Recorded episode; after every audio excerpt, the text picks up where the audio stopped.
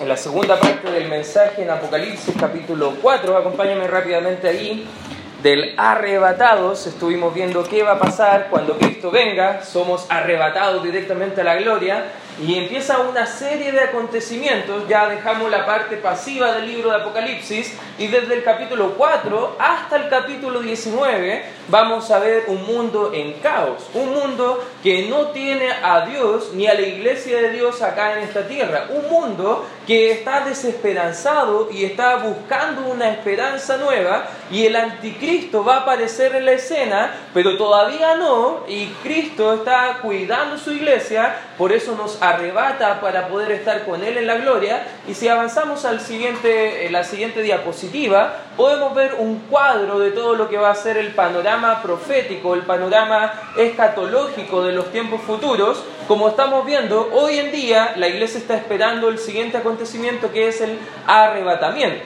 Si Cristo viniera el día de hoy y fuéramos arrebatados el día de hoy, entonces comenzaría esta serie de eventos que estamos viendo acá en la Escritura, como por ejemplo el pacto que va a tener el anticristo con Israel, que va a comenzar la reconstrucción del templo de Jerusalén, y van a haber un periodo de siete años, tanto acá en la tierra como en el cielo. En el cielo nosotros estamos justo en el capítulo 4 y 5, los primeros momentos que estamos ahí en la gloria con el Señor Jesucristo, pero acá en la tierra vamos a ver las próximas semanas todo el caos, ¿ya? Y ahí vienen ah, varias cosas bien interesantes. Pero al final de estos siete años vamos a volver a la tierra con el Señor Jesucristo para poder reinar juntamente con Él por mil años. Y luego vienen los tiempos futuros en que viene el juicio del gran trono blanco y los cielos nuevos y la tierra nueva y un poquito antes de eso todo lo que es este mundo va a desaparecer. Por eso cuando hablamos del fin del mundo algunas personas dicen, bueno, Cristo viene, va a ser el fin del mundo.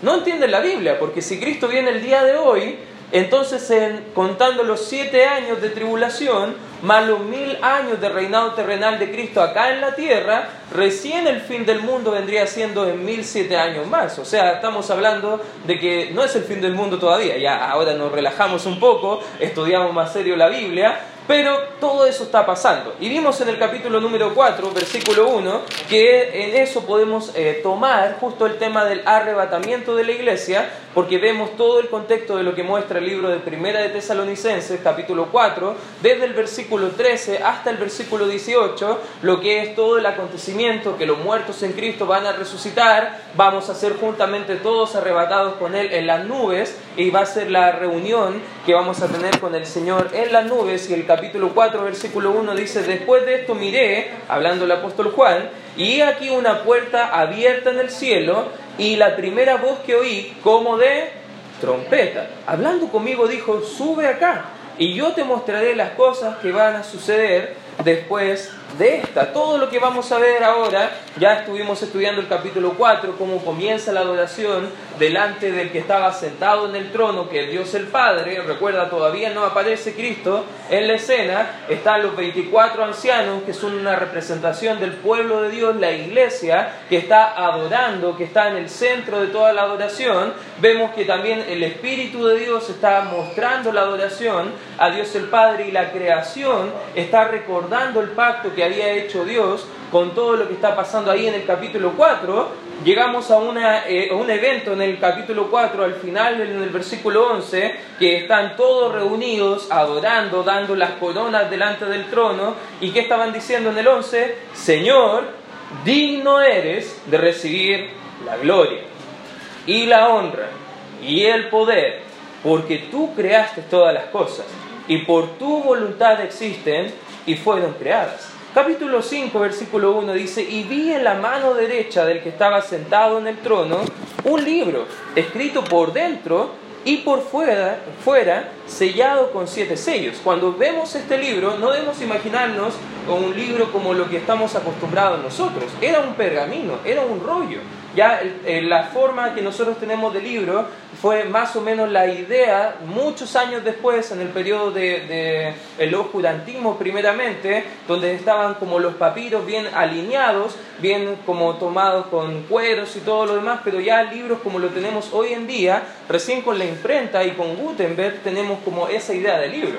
Pero acá en el contexto de, de, lo que estaba viendo el apóstol Juan, imagínate un rollo, un pergamino escrito por ambos lados, que estaba sellado. El sello en aquel entonces eh, era sellado de diferentes formas con una cera, principalmente con el anillo de un señor, que era sellado eso, que era una forma de asegurarse que el, el, rollo no iba a ser abierto. Eso es la imagen que está imaginándose acá en el libro de Apocalipsis, pero sigamos viendo lo que sigue diciendo acá en la escritura, versículo 2, y vi un ángel fuerte que pregonaba a gran voz, predicaba, esa es la idea, ¿quién es digno de abrir el libro y desatar sus sellos? Imagínate la predicación. Aparece el ángel y dice, a ver, ¿quién de ustedes? ¿Quién de ustedes osa abrir este rollo?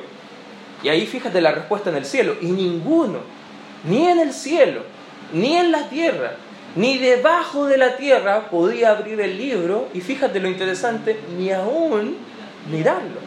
Imagínate toda la escena, toda eh, la adoración, todo el, toda la emoción que había cuando recién llegamos al cielo, vemos el trono de Dios y de repente aparece este ángel con este rollo y ya no hay tanto alabanza, más o menos hay silencio. Y hacen preguntas. Y nadie quiere ni siquiera respirar. Imagínate la tensión que está viéndose ahora en el cielo. Dice el versículo 4, ahora hablando Juan, y lloraba yo mucho porque no se había hallado ninguno digno de abrir el libro, ni de leerlo, ni de mirarlo. Versículo 5. Y uno de los ancianos me dijo, no llores, he aquí que el león de la tribu de Judá, la raíz de David, ha vencido para abrir el libro y desatar sus siete sellos. Y miré, y vi en medio del trono y de los cuatro seres vivientes, en medio de los ancianos estaba en pie un cordero, como inmolado, que tenía siete cuernos y siete ojos, los cuales son los siete espíritus de Dios enviados por toda la tierra. Y vino y tomó el libro de la mano derecha del que estaba sentado en el trono. Imagínate ahora, aparece Cristo. Toda esta ilustración son imágenes de Cristo que el apóstol Juan está tratando de ayudarnos a entender cómo es la gloria de Cristo. Y ahí él está, Dios Padre, en el trono, con el libro, el sello, y se acerca a Cristo, lo toma el rollo y todo esto está pasando en esos momentos. Versículo 8 dice, y cuando hubo tomado el libro, los cuatro seres vivientes y los veinticuatro ancianos se postraron delante del Cordero, todos tenían arpas y copas de oro llenas de incienso, que son las oraciones de los santos, y cantaban un nuevo cántico diciendo, digno eres de tomar el libro y de abrir sus sellos, porque tú fuiste inmolado y con tu sangre nos has redimido para Dios, y de todo linaje y toda lengua y pueblo y nación, y nos has hecho para nuestro Dios reyes y sacerdotes, y reinaremos sobre la tierra, y miré y oí la voz de muchos ángeles alrededor del trono, y de seres vivientes, y de los ancianos, y su número era, fíjate, millones de millones. Fíjate, en el capítulo 4 nos menciona que eran 24 ancianos. Pero ese número es más o menos simbólico porque está representando a todo el pueblo de Dios que ha puesto su fe en Cristo en todas las edades, desde el Antiguo Testamento hasta nuestros tiempos. Imagínate la, la millonada de personas que están cantando al Señor.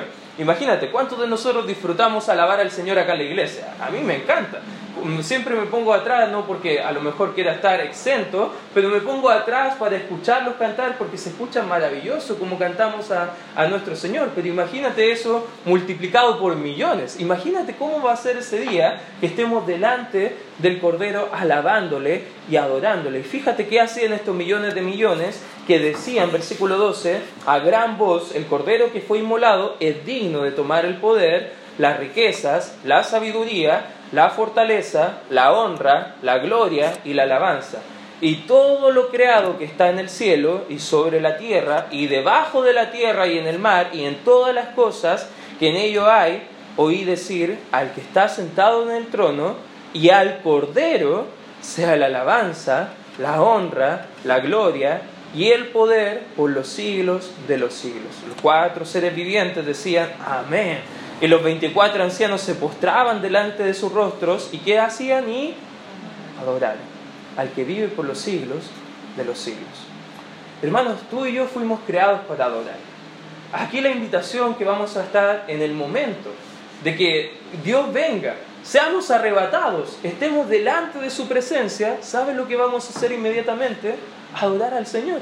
Y fuimos creados para adorar, hermano. Adorar significa atribuir valor. El pueblo de Dios va a adorar por la eternidad al Señor. Eso no significa que vamos a estar cantando toda la eternidad. ¿ya? Eso quiero que entiendas que esta es la primera instancia. Pero nuestras vidas no adoran solamente cantando. La adoración es un estilo de vida. Es atribuir a Dios el valor que realmente tiene. Es con nuestros pensamientos que adoramos al Señor. Es con nuestras acciones que adoramos al Señor. Es con todo lo que nosotros somos. Debe adorar al Señor. Por eso cuando hablamos de adoración no piense que solamente estamos hablando de un momento en el servicio donde todos estamos parados y cantando al Cordero. No, hermano, la adoración tiene que ver más con tu forma de glorificarle a Él, de demostrar cuánto valor tiene para tu vida, de demostrar quién es para ti. El pergamino sellado, escrito por ambos lados, fue el título de propiedad del Señor que ahora lo va a abrir y lo interesante que vamos a ver en el capítulo 6, que cuando empieza a abrir los sellos,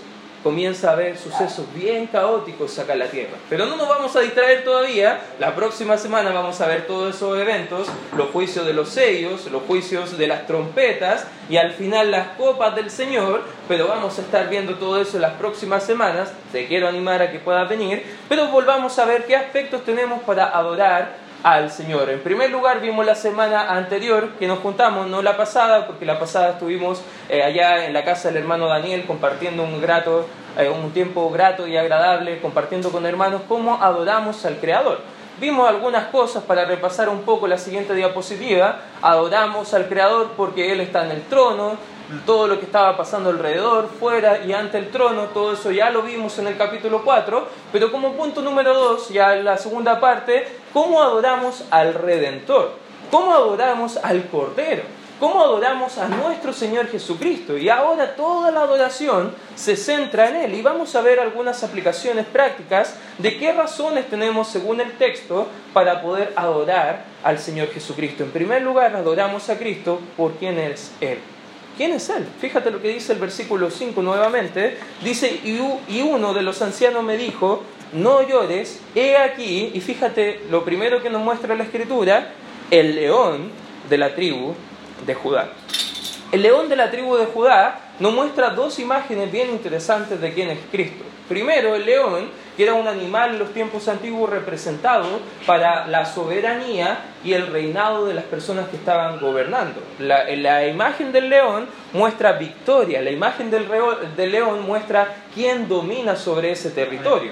Por eso cuando vemos a Cristo como el león, lo vemos victorioso, lo vemos como soberano, lo vemos que Él está rigiendo. Pero ¿por qué de la tribu de Judá? Bueno, principalmente porque en el libro de Génesis, y acompáñame por favor ahí al libro de Génesis capítulo 49, para ver de dónde viene la idea de que Cristo tenía que ser el león de la tribu de Judá, principalmente fue por una profecía, ya que Dios había establecido para esta tribu, que era Judá, a partir del versículo 8, dice la escritura, Génesis 49, 8, dice, y Judá te alabarán tus hermanos, tu mano la cerviz de tus enemigos, los hijos de tu padre se inclinarán a ti. Versículo 9, cachorro de león, Judá, de la presa subiste, hijo mío, se encorvó, se echó como león, así como león viejo, ¿quién lo despertará? Versículo 10, no será quitado él, ¿qué dice?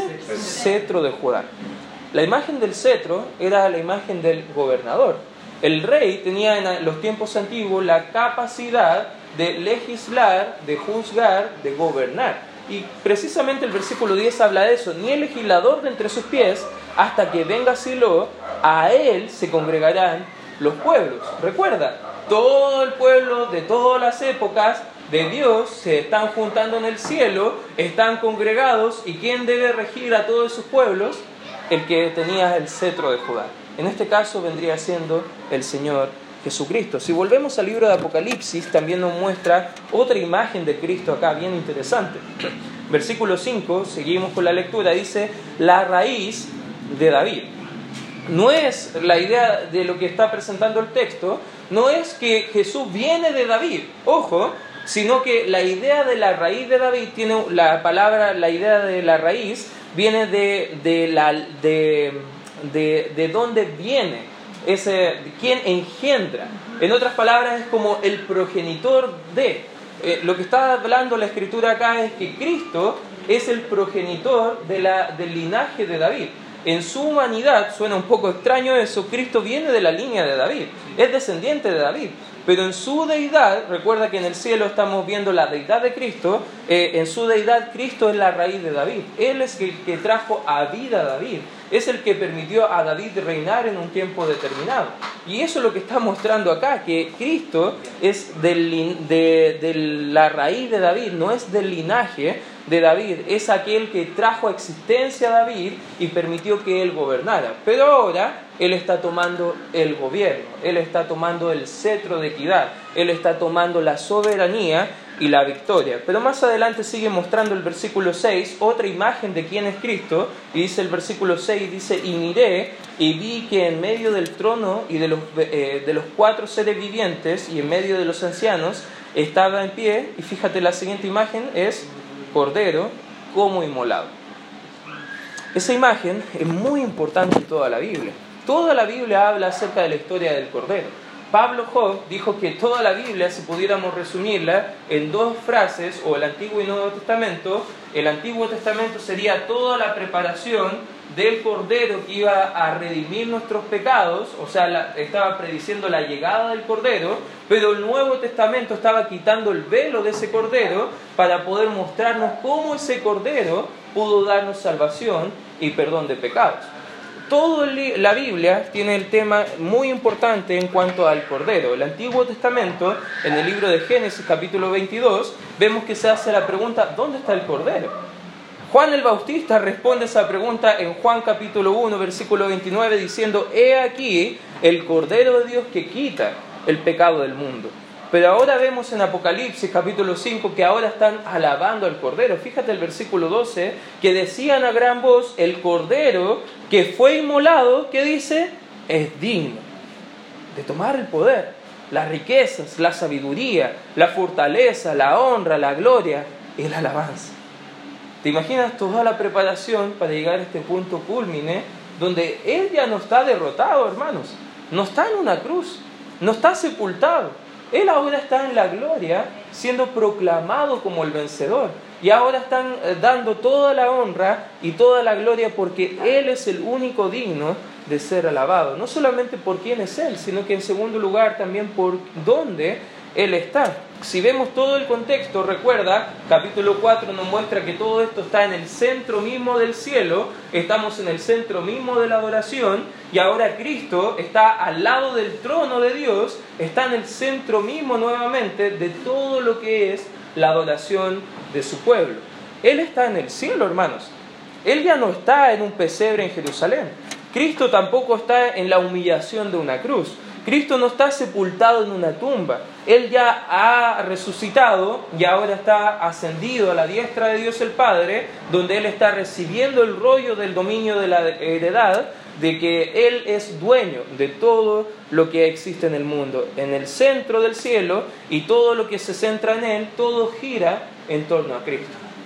Lo interesante es que eso también nos debe mostrar a nosotros una aplicación práctica. Si todo el cielo y toda la adoración tienen a Cristo como el centro, la pregunta es, ¿y usted tiene a Cristo como el centro de toda su vida? Usted toda su vida gira en torno a Cristo, su vida es cristocéntrica. Eso es algo bien interesante que debemos hacernos las preguntas. No solamente por quién es Él, no solamente por dónde está Él, pero en tercer lugar por lo que Él ha hecho por nosotros. Y aquí vemos el cántico desde el versículo 8, todo lo que está pasando en el cielo. Versículo 8 dice la escritura, y cuando hubo tomado el libro, los cuatro seres vivientes y los veinticuatro ancianos se postraron delante del Cordero, todos tenían arpas y copas de oro llenas de incienso, que son las oraciones de los santos, y fíjate el versículo 9, y cantaban un nuevo cántico diciendo, digno eres de tomar el libro y de abrir sus sellos, porque tú fuiste inmolado y con tu sangre nos has redimido para Dios. Lo primero que podemos ver que todo este himno en el cielo están haciendo cánticos acerca de la cruz y la sangre de Cristo. Hay iglesias que han quitado de sus himnarios, han quitado de su alabanza el tema de la sangre. Hermanos, la sangre es muy importante para nosotros. Y no estamos hablando de, de, algo cruento, no somos nada extraños, hermanos. La Biblia está mostrando la importancia de la sangre de Cristo. Nosotros fuimos comprados como iglesia por precio de su sangre. Su sangre nos limpia de pecado. Su sangre, las gotas de su sangre han podido satisfacer la ira de Dios y ahora por su sangre tú y yo podemos presentarnos delante de Dios como redimidos y como perdonados. Y si no entendemos la importancia de la sangre, nos va a dar vergüenza también cantar de la sangre. Pero te das cuenta que en, en la eternidad vamos a cantar de la cruz, vamos a cantar de la sangre. Por eso me encantan los himnos que hablan de la sangre. Siempre me gusta mucho un himno que se llama En el Monte Calvario. Me gusta mucho el himno que habla del día glorioso, que Cristo murió por nosotros en la cruz. Y sabes que todas esas canciones, cuando las cantamos como congregación, me, me, me pongo un poco a pensar cómo va a ser aquel día que vamos a estar cara a cara delante de Él cantando esas mismas alabanzas, agradeciéndole porque Él derramó esa sangre por nosotros agradeciéndole, porque gracias a Él, lo que Él ha hecho, nosotros podemos estar ahí en el cielo. Ese himno es un himno del Evangelio. El cielo canta sobre la cruz y la sangre, pero también es una canción misionera. Fíjate lo que dice el 9, más adelante, dice, por, digno eres de tomar el libro y de abrir sus sellos, porque tú fuiste inmolado, muerto cruentamente, y con tu sangre nos has redimido para Dios de todo linaje, ve eso por favor, y lengua, y pueblo, y nación. Es una canción de misiones, hermano. No sé si te estás dando cuenta de esto. ¿Por qué damos a misiones? Porque en el cielo vamos a estar reunidos personas de todas partes del mundo, hermanos de todas nacionalidades. Imagínate ahí cantando tú al Señor muy emocionado y de repente tú miras para el lado y ves a alguien bien blancucho, un poco colorín y tú dices, ah, este no es chileno, ya viene de, otro, de otra nacionalidad. Y de repente miras al otro lado y ves quizás personas de otros rasgos, no voy a hablar nada porque después se me van a ofender a alguno y me van a molestar, pero imagínate, de toda nación, de toda nación. Imagínate el impacto que podemos tener en las almas que van a cantar un día delante del Señor a través de nuestra ofrenda misionera, a través de nuestras oraciones por misiones, a través de personas que están dejando su comodidad para salir al campo misionero. Imagínate lo hermoso que un día va a ser cantar sobre misiones, porque Cristo murió por todo el mundo, hermanos. Dios ama a todo el mundo. Juan 3:16, quizás el texto más conocido de toda la Biblia, dice, porque de tal manera amó Dios al mundo, que ha dado su Hijo unigénito para que todo aquel que en Él cree no se pierda, mas tenga vida eterna. Imagínate ese versículo que habla del Evangelio, también habla de misiones, también habla acerca de cómo Dios murió por todo. Su mensaje debe llegar a todo el mundo. Mira, acompáñame por favor rápidamente al libro de Marcos, capítulo 16, Marcos capítulo 16, versículo 15. Aquí está casi las últimas palabras del Señor antes de ascender y les dijo a sus discípulos, ir por solo algunos lugares del mundo. ¿Eso dice? ¿Qué dice? Ir por todo el mundo. ¿Y qué debemos hacer? No sacarse selfie, hermano. No hacer un viaje turístico. No ir a entregar trataditos solamente. Fíjate cuál es el mandato. Predicar. Imperativo.